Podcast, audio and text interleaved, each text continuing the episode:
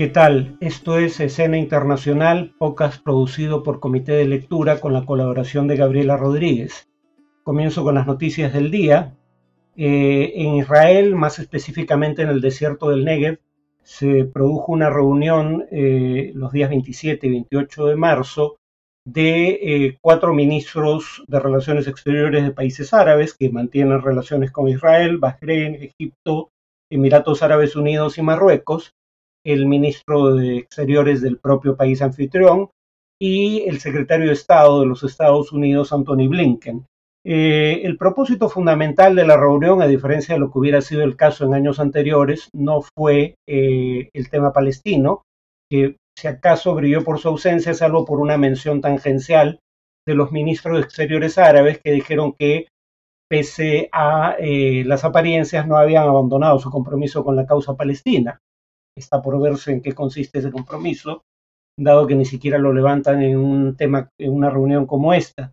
Pero en todo caso, el tema fundamental fue la inquietud frente a la aparente inminencia de un nuevo acuerdo entre la República Islámica de Irán, por un lado, y los cinco miembros permanentes del Consejo de Seguridad de las Naciones Unidas, más Alemania, de otro, en torno al programa nuclear iraní. El evento tuvo como propósito que el secretario de Estado, Anthony Blinken, diera garantías a eh, los demás eh, ministros de Relaciones Exteriores de que Estados Unidos no iba a permitir que Irán adquiriese armas eh, nucleares y que además iba a enfrentar la amenaza que representaba Irán por sus acciones en conflictos regionales como el de Siria o el de Yemen. Eh, conflictos en los que estos otros países también están involucrados, pero claro, a ellos no les preocupa su participación en atizar el fuego, básicamente les preocupa la participación de Irán. Eh, el canciller israelí Yair Lapid indicó que eh, el propósito de esta reunión era crear un foro permanente en la región para lidiar temas de interés común. En segundo lugar, eh, el Congreso eh, aprobó en El Salvador un régimen de excepción eh, para atajar el, y cito, incremento desmedido de los asesinatos en el país. Esto fue instancias del presidente Nayib Bukele que pidió este, esta declaratoria de estado de excepción a través de un tuit, como corresponde a su condición de primer presidente millennial, por lo menos en este hemisferio, eh, y dado que tiene una amplia mayoría en el Congreso, este aprobó su pedido. Eh, esto es en respuesta al hecho de que eh, tan solo en dos días habían producido 76 homicidios en El Salvador y implica un giro en la estrategia del gobierno salvadoreño que antes había consistido en hacer, como hicieron gobiernos anteriores, un pacto, en este caso secreto, con algunas de las pandillas, las llamadas maras eh, de eh, Centroamérica, pero claramente esos acuerdos eh, no han fructificado. Dicho sea de paso, esos acuerdos llevaban a que disminuyera el número de, de homicidios temporalmente, pero aumentaba el número de desapariciones. O sea, todo parece indicar que los homicidios no se detenían, pero las maras escondían el cuerpo de sus víctimas. Y bueno, como todo estado de excepción, implica la suspensión de la libertad de asociación, pero va más allá porque implica también la suspensión del derecho a la defensa, a la inviolabilidad de la correspondencia, al menos no sin eh, la autorización de un juez, a restringir la prohibición a intervenir las telecomunicaciones sin orden judicial, a extender el periodo de tiempo en que una persona puede ser detenida sin ser puesta a disposición de un juez, de 72 horas a 15 días. Eh, y eh, por Twitter también, eh, Bukele advirtió a la policía y a las Fuerzas Armadas que debían dejar que los agentes y los soldados hagan su trabajo y deben defenderlos de las acusaciones de quienes protegen a los pandilleros. Y un claro acto de injerencia en el Poder Judicial le advirtió a los jueces que estaría pendiente de aquellos que favorezcan a los delincuentes, pues fueron sus palabras. Cómo determinaría eso no queda claro, pese a lo cual eh, hubo 87 homicidios eh, el fin de semana pasado y este lunes eh, fueron arrestadas mil personas por esos homicidios. Claro, cuando arrestas mil personas para, eh, digamos, eh, afrontar las consecuencias de 87 homicidios, parece haber aquí un problema de focalización. No es que tengas razones específicas para atrapar a estas personas en relación a esos homicidios, sino que quieres proyectar la imagen de que estás haciendo algo frente al problema. Y finalmente, la Corte Suprema de Honduras aprueba la extradición del expresidente Juan Orlando Hernández a los Estados Unidos. Recordemos que el hermano del presidente Hernández ya está condenado a cadena perpetua, si mal no recuerdo, en Estados Unidos por narcotráfico, el mismo cargo por el que está eh, acusado eh, el expresidente Juan Orlando Hernández. Eh, y el lunes 28, el día de ayer, la, Corte, la Corte Suprema del Salvador ratificó una decisión en primera instancia que concedía la extradición a Estados Unidos por conspiración para introducir toneladas de cocaína en ese país. La, Corte Suprema hizo esto al simplemente indicar que no había lugar al recurso de apelación planteado por la defensa del expresidente.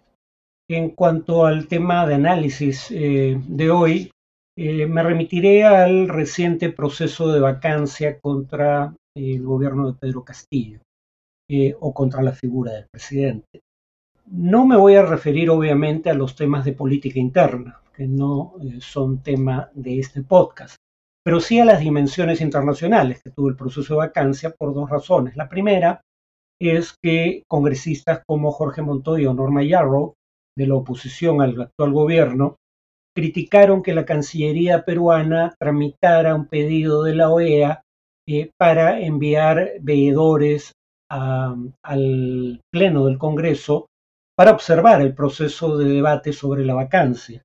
Eh, en primer lugar, no es un acto de injerencia eh, indebida en asuntos internos que la OEA solicite tal cosa, eh, por, una razón obvia, ¿no? Perú es parte del Grupo de Lima. De hecho, como su nombre lo indica, ese grupo se creó en el Perú. Y una de las cosas que ampara al Perú a organizar un grupo como ese, preocupado por la falta de democracia en Venezuela, es el hecho que en ese momento tanto Venezuela como los países miembros del Grupo de Lima, eh, en tanto parte de la Organización de Estados Americanos, habían suscrito la Carta Democrática Interamericana, el fatídico 11 de septiembre de 2001, es decir, un acuerdo internacional suscrito voluntariamente por todas las partes, por lo cual se obligaban a cumplirlo. Porque existe una Carta Democrática Interamericana dentro de la OEA, es que la OEA puede tener injerencia en temas eh, como eh, el estatus de la democracia en el Perú. Eh, o sea, convengamos en que uno puede pedir que el Perú se retire de tratados internacionales si cree que estos no son convenientes a nuestros intereses, pero en tanto seamos parte de un tratado internacional, lo que no se puede pedir es ignorar su contenido. Imagínense si algún país limítrofe pusiera eh, de manera eh, unilateral en cuestión un tratado de límites. En segundo lugar, eh, el contenido del debate en el Congreso era información de dominio público. En realidad lo único que estaba pidiendo la OEA es que sus observadores no tuvieran que ver el debate por televisión y pudieran hacerlo desde el Congreso. Eso era lo único que estaba en discusión. Eh, e, estos veedores no van a tomar ninguna decisión sobre lo ocurrido en el Pleno del Congreso. Norma Yarrow además eh, añadió que no había precedente de un pedido similar, lo cual no es cierto. Durante el primer intento de vacancia contra el presidente Pedro Pablo Kuczynski, la Cancillería peruana, exactamente igual que en esta ocasión, tramitó la presencia de observadores de la Organización de Estados Americanos durante el proceso en la propia sede del Congreso. ¿no? Em, lo que sí fue, dicho sea de paso, un pedido de injerencia indebida de la OEA en asuntos internos, fue el pedido de la comisión de la que formó parte eh, el congresista Montoya, que le pidió a la Organización de Estados Americanos en Washington una auditoría electoral que no está contemplada en ninguna ley peruana y que además iba en contra del pronunciamiento que ya había emitido la propia misión de observación electoral de la OEA diciendo que no había habido irregularidades significativas en el proceso. la segunda acusación de injerencia indebida, igualmente infundada, fue por un pronunciamiento de la Comisión Interamericana de Derechos Humanos. ¿Qué dijo la Comisión Interamericana de Derechos Humanos? Esencialmente lo siguiente. Muestra, y cito, su preocupación por la falta de definición objetiva de la figura de vacancia presidencial por incapacidad moral permanente. Alguien puede negar primero la veracidad de esa afirmación y segundo, que la ausencia de una definición objetiva de la figura de vacancia presidencial por esa causal es un problema político de primer orden en el Perú, un país que ha tenido seis intentos de vacancia en cinco años. Como no se puede criticar el contenido de la recomendación, que solo es eso, dicho sea de paso, de la Comisión Interamericana de Derechos Humanos, porque es francamente sensata, lo que se hace nuevamente, repito, es criticar la presunta injerencia indebida. Nuevamente, no hay injerencia cuando la recomendación en cuestión deriva de las facultades que tiene la Comisión producto de su creación por la Carta de la Organización de Estados Americanos y la definición de su composición y funciones por parte de la Convención Americana de Derechos Humanos. Y el Perú es parte de ambos documentos, la Carta de la OEA y la Convención Americana, por propia voluntad. Nuevamente, no eh, nos obligamos al suscribir esos tratados internacionales a cumplir lo que establecen. Y eso no constituye acto de injerencia indebida en asuntos internos. Por lo demás, creo que el congresista Montoya confundía la Comisión Interamericana de Derechos Humanos con la Corte Interamericana de Derechos Humanos la, confusión es comprensible porque ambas tienen exactamente las mismas siglas, CIDH. Por eso es común hablar de la Comisión IDH y la Corte IDH para distinguirlas. Eh, ¿Por qué creo que hay una confusión? Primero por lo ya dicho, la Comisión solo formula recomendaciones. Eso no constituye una injerencia en asuntos internos, salvo que pretendiera que eh, eh, sus decisiones fueran vinculantes y no lo son. Las que sí son vinculantes son las decisiones de la Corte Interamericana de Derechos Humanos y además el congresista Montoya planteó la posibilidad de retirarse de la comisión, pero no de la OEA, y la comisión fue creada por la Carta de la OEA. Caso distinto es el de la Corte Interamericana de Derechos Humanos, que eh, no está contemplada en la, en la Carta de la OEA y que es creada por la Convención Interamericana de Derechos Humanos. En ese caso, a diferencia de la Comisión, para retirarse de la Corte solo basta recusar la Convención Interamericana de Derechos Humanos, ¿no? Eh, pero el congresista Montoya no hacía una asociación obvia entre su pedido de retirarse de la Comisión Interamericana eh, y eh, lo que eso implicaría, que es probable retiro también de la OEA. ¿no? El congresista Montoya además llama a la CIDH, usa la sigla, eh, apañadores de, lo que real, de los que realmente cometen los abusos y excesos a los derechos humanos. Solo me limitaré a eh, mencionar la paradoja de que aquí está completamente alineado en su perspectiva, eh, tanto con Nicolás Maduro como con Vladimir Cerrón. Nicolás Maduro en su momento dijo, ya basta de abusos intervencionistas, refiriéndose a ambas, la Comisión y la Corte Interamericana de Derechos Humanos, pero Maduro al menos sabía que para retirarse de ambas había que retirarse tanto del Pacto de San José, es decir, la Convención Interamericana, como de la Organización de Estados Americanos. Em, probablemente otra diferencia eh, entre Maduro y lo dicho por el congresista Montoya sea el hecho de que ambos critican por igual a la Corte y la Comisión, pero por eh, argumentos que están en las antípodas el uno del otro. Eh, Maduro decía literalmente que eh, el sistema interamericano de derechos humanos sirve a Washington, es decir, a la política exterior estadounidense.